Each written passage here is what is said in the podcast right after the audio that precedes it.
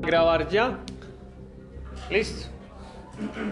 Iniciamos entonces la lectura o iniciamos el plan lector del primer periodo del grado noveno. Ustedes eligieron al escritor americano Howard Philip Lovecraft. Para la lectura inicial podemos contar con varios textos cortos de Lovecraft, pero elegí uno que no fuera exactamente el mismo que con el cual inició el grado décimo, que eligieron el mismo. Listo. Entonces, por lo tanto, voy a intentar que no todo el tiempo leamos los mismos textos. El grado décimo inició eligiendo, o iniciamos, mejor dicho, la lectura con El extraño. Un texto maravilloso, sumamente identificativo de Lovecraft. Tal vez lo leamos más adelante. Nosotros comenzaremos la lectura de Lovecraft con la bestia de la cueva. Listo. Por favor, les voy a entregar las copias. Sí, les voy a entregar las copias. Nadie se va a adelantar. No van a mirar sino la primera hoja, la primera página. No se van a adelantar. Listo. Y menos a la última hoja. De una vez les doy esa información. No lo hagan. No lo hagan. Vamos a ir en orden. Listo, conmigo, contigo, conmigo, contigo, conmigo, contigo, conmigo, contigo, conmigo, conmigo, contigo, conmigo, no escucho, contigo, conmigo, contigo, conmigo, contigo, conmigo, contigo, conmigo, contigo, conmigo, contigo. Listo, déjenlo ahí. ¿Cuántos faltaron? Ojo, faltó un texto. ¿O alguien tiene dos? Faltaron dos textos. Nadie tiene dos. Por favor, no se adelanten. Listo. Juan y Estefanía se unen a alguien, por favor. ¿O solo van a escuchar? Sí, a escuchar. Hágale pues. Listo. Ok, nadie se adelanta. Iniciamos la lectura de La bestia de la cueva.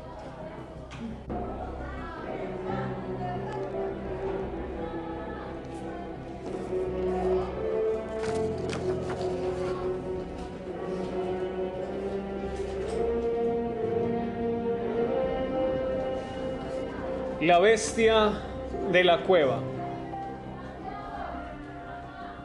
Howard Philip Lovecraft. La horrible conclusión que había ido gradualmente imponiéndose en mi mente confundida y reacia resultaba ahora de una espantosa certeza. Estaba perdido completa y descorazonadamente perdido en las vastas y laberínticas profundidades de la cueva de Mammoth, hacia donde me, me volviese, por más que forzase la vista, no lograba distinguir nada que pudiera servirme de pista para encontrar el camino de salida. Mi intelecto ya no albergaba dudas sobre que nunca más llegaría a contemplar la bendita luz del día, ni a deambular por las amables colinas y valles del hermoso mundo exterior. La esperanza se había esfumado pero condicionado como estaba por una vida de estudios filosóficos, obtuve no poca satisfacción de mi desapasionada postura, ya que aunque había leído suficiente acerca del salvaje frenesí que acomete a las víctimas de sucesos similares, yo no experimenté nada parecido, sino que mantuve la calma apenas descubrí que me había perdido. Tampoco el pensamiento de haber errado más allá del alcance de una búsqueda normal me hizo ni por un momento perder la calma. Si había de morir, reflexionaba. Entonces, esta caverna, terrible pero majestuosa me resultaría un sepulcro tan grato como el que pudiera brindarme un campo santo, una idea que me provocaba tranquilidad antes que desesperación.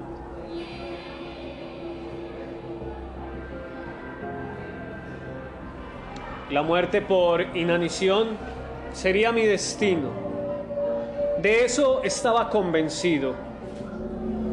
Yo sabía que algunos habían enloquecido en similares circunstancias, pero sentía que tal no sería mi fin. Mi desgracia no era fruto sino de mi propia voluntad, ya que a escondidas del guía me había despegado voluntariamente del grupo visitante y, deambulando cerca de una hora a través de las prohibidas galerías de la cueva, me había encontrado luego incapaz de desandar los intrincados vericuetos recorridos tras abandonar a mis compañeros.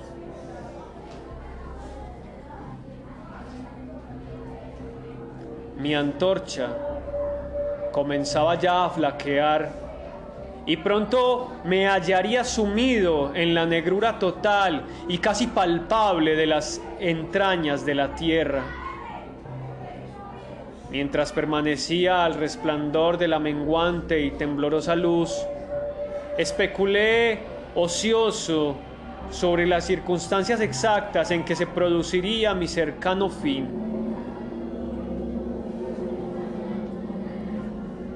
Recordé las historias sobre la colonia de tubérculos que, habiéndose instalado en esta gigantesca gruta, buscando la salud en su temperatura uniforme y suave, su aire puro y su pacífica tranquilidad, habían, sin embargo, muerto en circunstancias extrañas y terribles.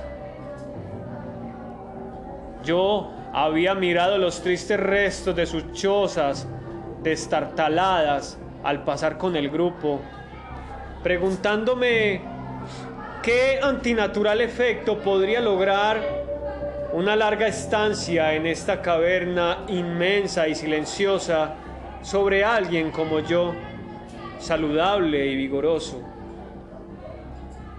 Ahora me dije había llegado la ocasión de comprobar tal respecto, a no ser que la falta de comida acelerase mi tránsito.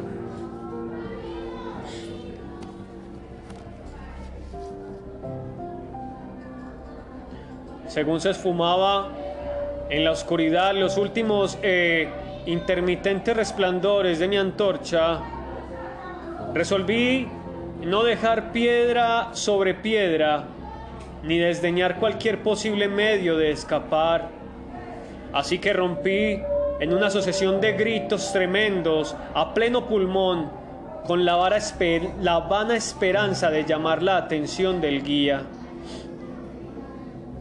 Sin embargo, mientras vociferaba, tuve la sensación de que mis gritos resultaban un despropósito y que mi voz, aumentando y reverberando por las innumerables paredes del negro laberinto circundante, no llegaba a otros oídos que los míos. Sin embargo, a una mi atención se volvió sobresaltada hacia un sonido de suaves pasos que imaginé escuchar acercándose sobre el suelo rocoso de la cueva. Era mi inminente salvación. ¿No habían sido entonces todos mis temores otra cosa que naderías y el guía, habiéndose percatado de mi inexplicable ausencia, había seguido mi rastro buscándome a través de este laberíntico calcareo?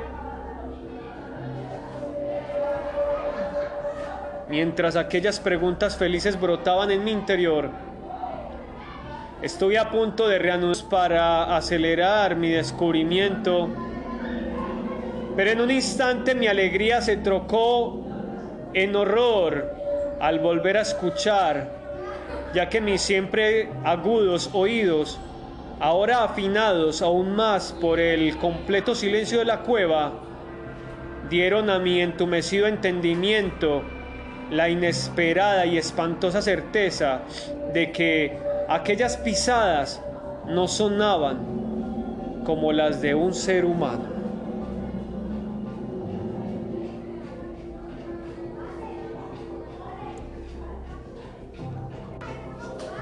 En la quietud ultraterrena de esa subterránea región, la aparición del guía con su calzado hubiera resultado como una serie de golpes claros e incisivos. Aquellos sonidos eran blandos y sigilosos, como los que podrían producir las zarpas o almohadillas de un felino. Además, a veces, escuchando cuidadosamente, me parecía distinguir el paso no de dos, sino de cuatro pies. Ahora ya estaba convencido de que mis gritos habían despertado y atraído a una bestia salvaje, quizás un puma extraviado por accidente en el interior de la cueva, quizás reflexioné, el Todopoderoso me había designado una muerte más rápida y misericordiosa que el hambre. Aunque el instinto de conservación, nunca apagado por completo, se conmovió en mi ser y a pesar de que evitar el peligro que se acercaba podía depararme un final más largo e inclemente, me dispuse sin embargo a vender la vida lo más cara posible. Por extraño que pueda parecer, mi mente no concebía otra intención en el visitante que la de una clara hostilidad. Por extraño que pueda parecer, mi mente no concebía otra intención en el visitante que la de una clara hostilidad.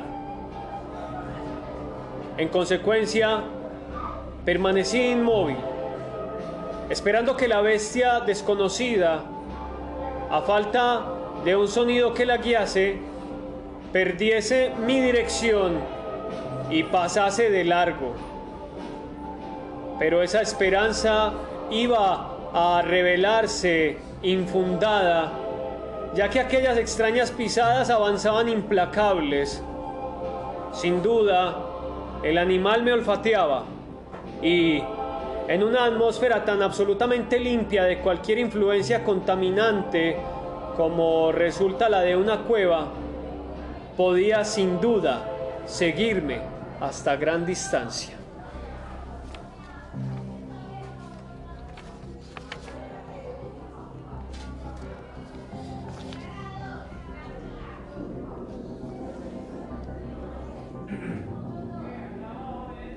Por consiguiente, Viendo que debía armarme para defenderme de un extraño e invisible ataque en la oscuridad, tanteé en busca de los mayores de entre los fragmentos de roca dispersos por doquier en el suelo de la caverna circundante y, empuñando uno en cada mano, listos para ser usados, esperé resignado los inevitables sucesos. Mientras el odioso paso de garras se acercaba.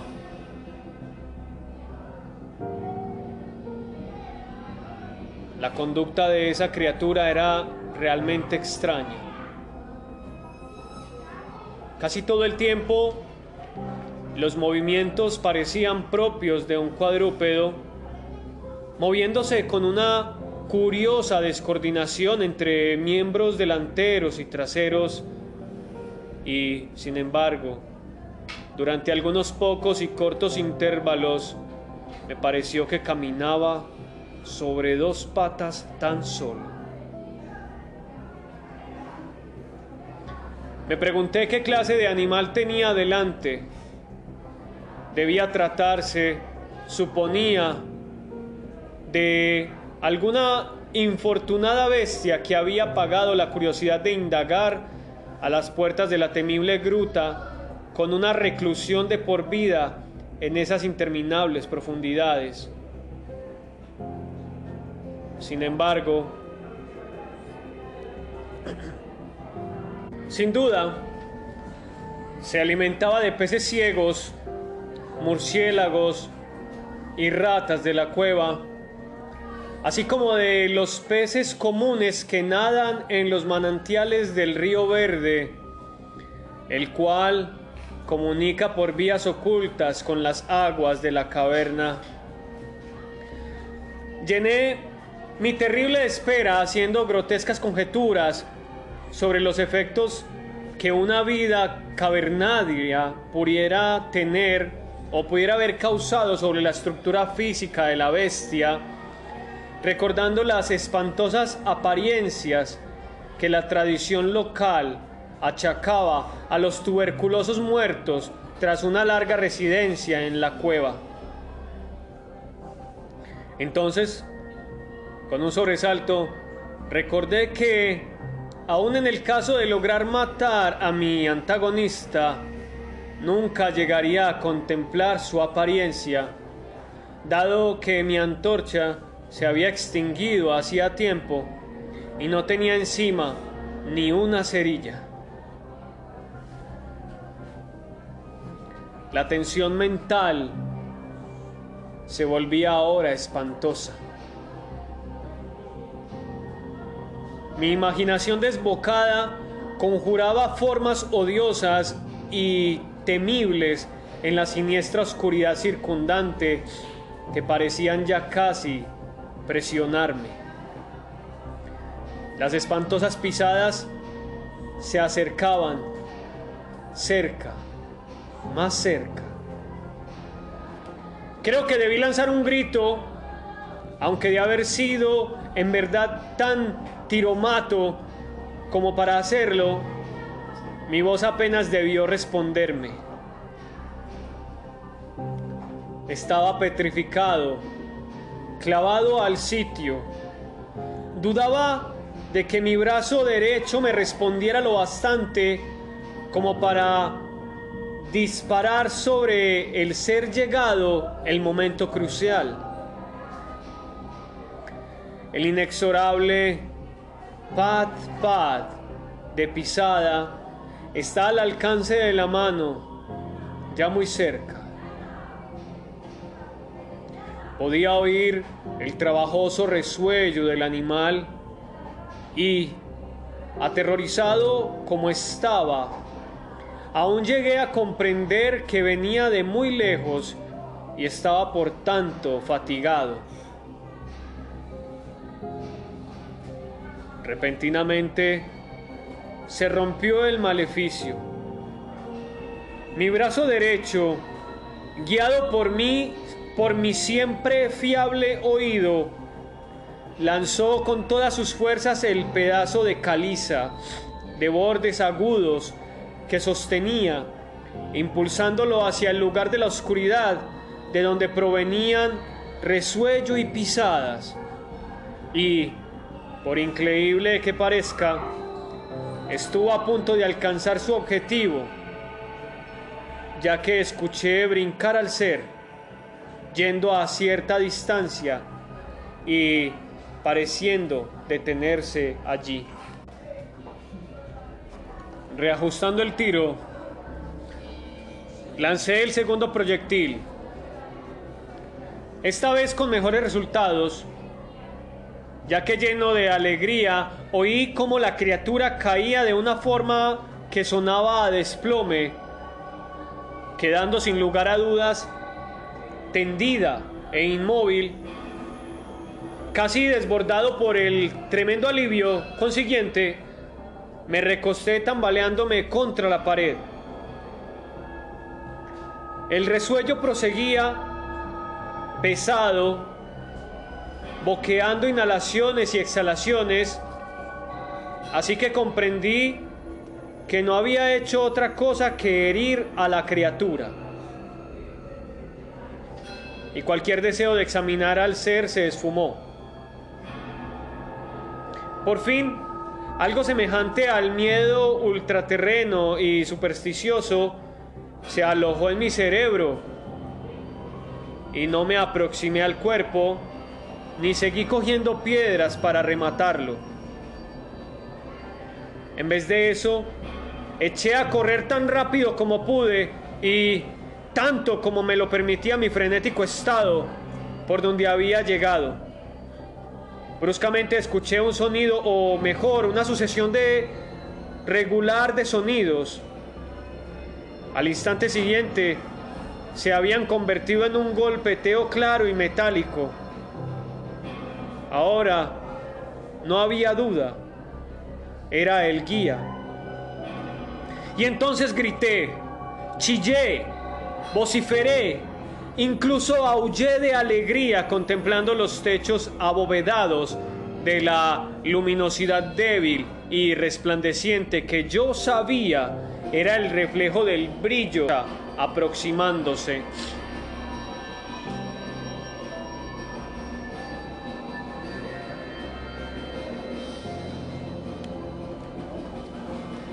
Corrí al encuentro del resplandor y antes de comprender del todo lo que hacía, estaba a los pies del guía, abrazándole las botas, balbuceando a pesar de mi reserva ostentosa de una forma que resultaba de lo más insensata y estúpida, barbotando mi terrible historia y a la vez aturullando a mi oyente con mis demostraciones de gratitud. El guía había notado mi ausencia cuando el grupo volvió a la entrada de la cueva y, llevado por su intuitivo sentido de la orientación, había procedido a realizar una exploración exhaustiva de los pasadizos frente a los que me viera por última vez, localizando mi paradero tras una búsqueda de unas cuatro horas.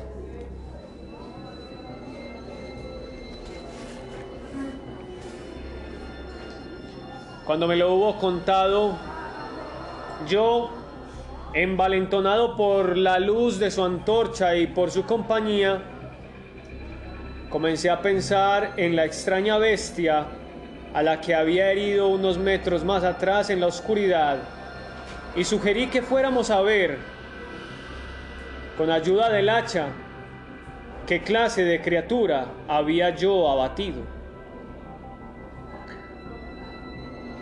Así que me volví sobre mis pasos, esta vez con un valor que nacía del estar acompañado hasta el escenario de mi terrible experiencia. Pronto descubrimos un cuerpo blanco en el suelo, más blanco aún que la propia caliza resplandeciente. Avanzando con precaución, prorrumpimos en simultáneas exclamaciones de asombro, ya que de todos los monstruos antinaturales que pudiéramos haber contemplado en nuestra vida, este resultaba con mucho el más extraño.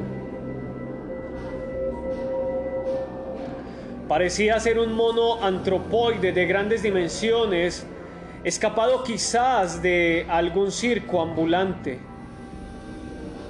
Su pelaje era blanco como la nieve, debido sin duda a la acción descolorante de una larga existencia en los recintos negros como la tinta de la cueva. Pero asimismo, aquel pelo era sorprendente, ralo, faltando por doquier, excepto en la cabeza, donde era tan largo y abundante que caía sobre sus hombros en profusión considerable.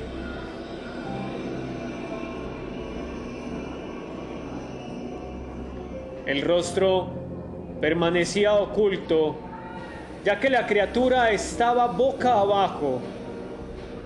El ángulo de los miembros era también muy singular, explicando empero la alteración de uso que yo antes notara y por la cual la bestia empleaba unas veces cuatro zarpas para desplazarse y otras solo dos.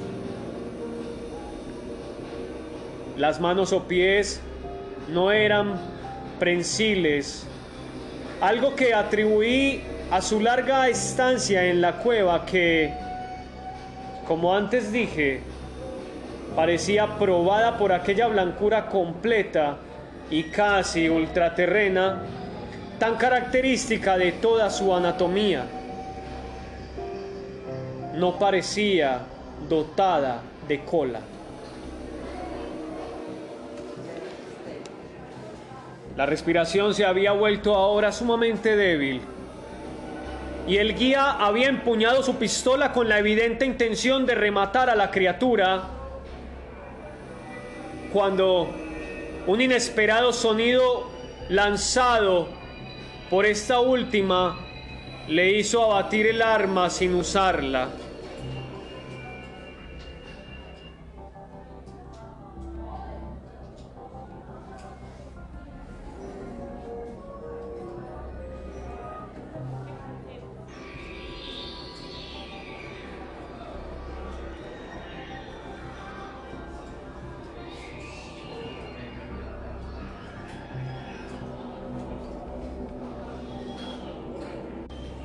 Aquel sonido era de naturaleza difícil de explicar.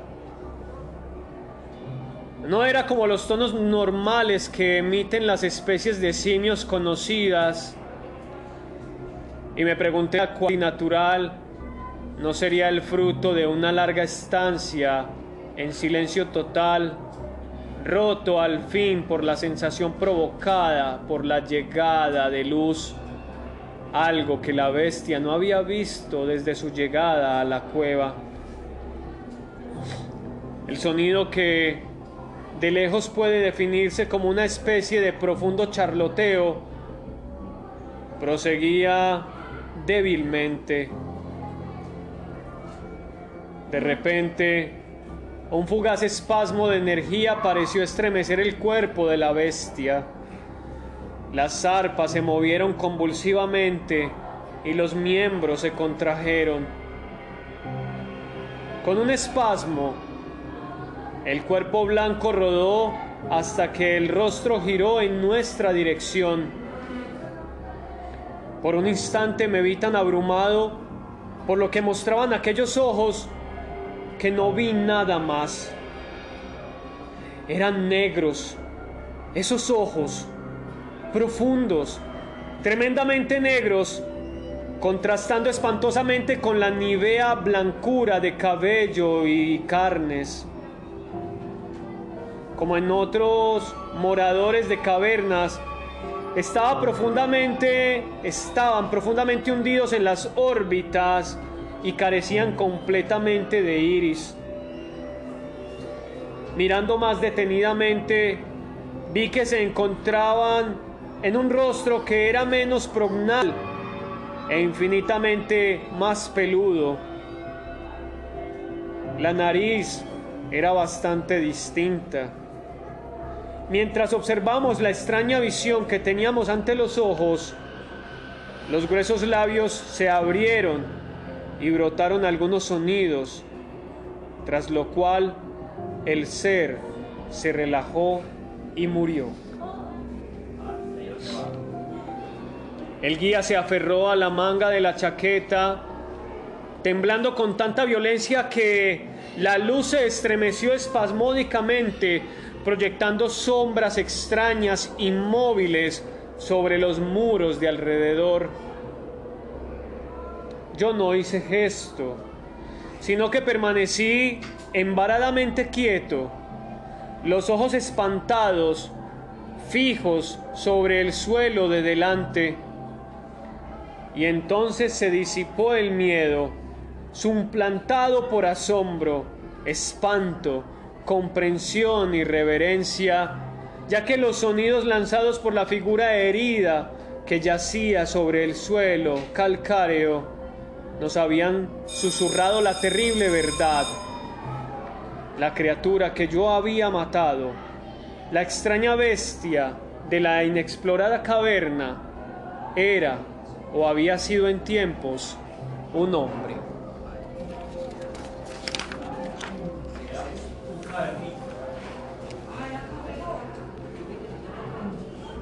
Entonces acabamos de leer el cuento La bestia de la cueva de Howard Philip Lovecraft.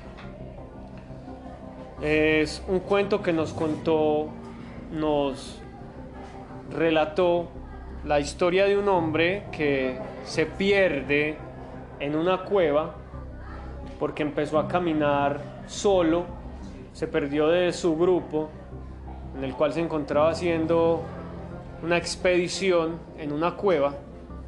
Él se pierde y dice que caminó más de una hora solo por entre los recovecos de la cueva, lo cual lo hace eh, incluso perder la llama de la antorcha que le permitía ver por dónde iba.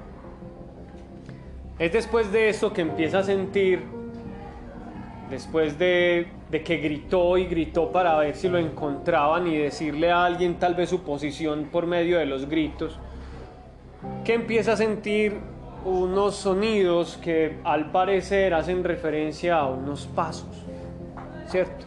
Él nos muestra desde, desde él mismo la forma en cómo se presentaban estas, estos sonidos, porque todo a estar es alrededor de los sonidos, todas las características de estos sonidos, incluso todo lo que él llegaba a pensar por deducción de los sonidos.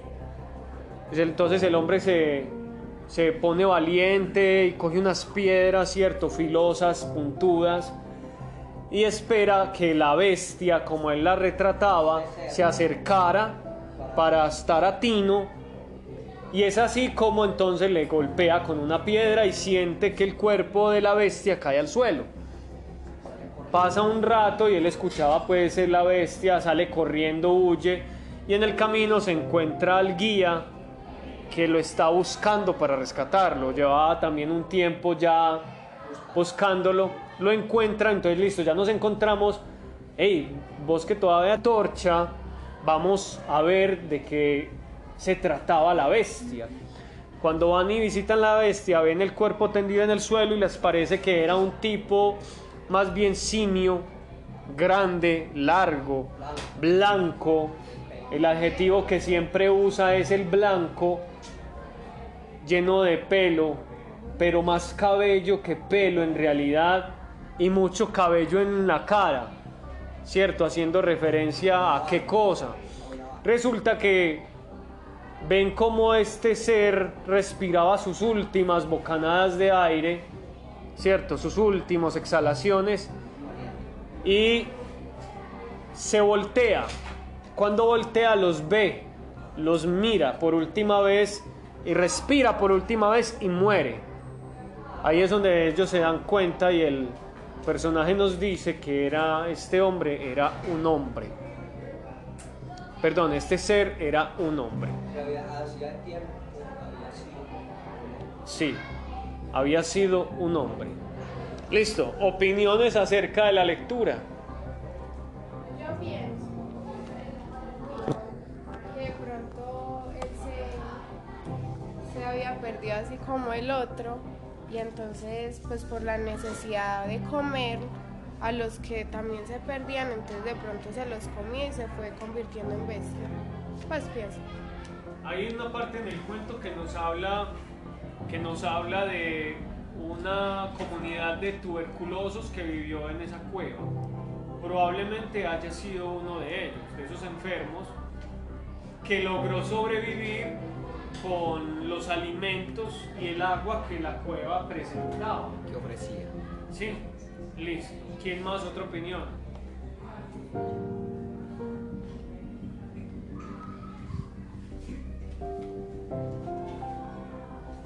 Tuve una opinión. Ah, pues mi opinión es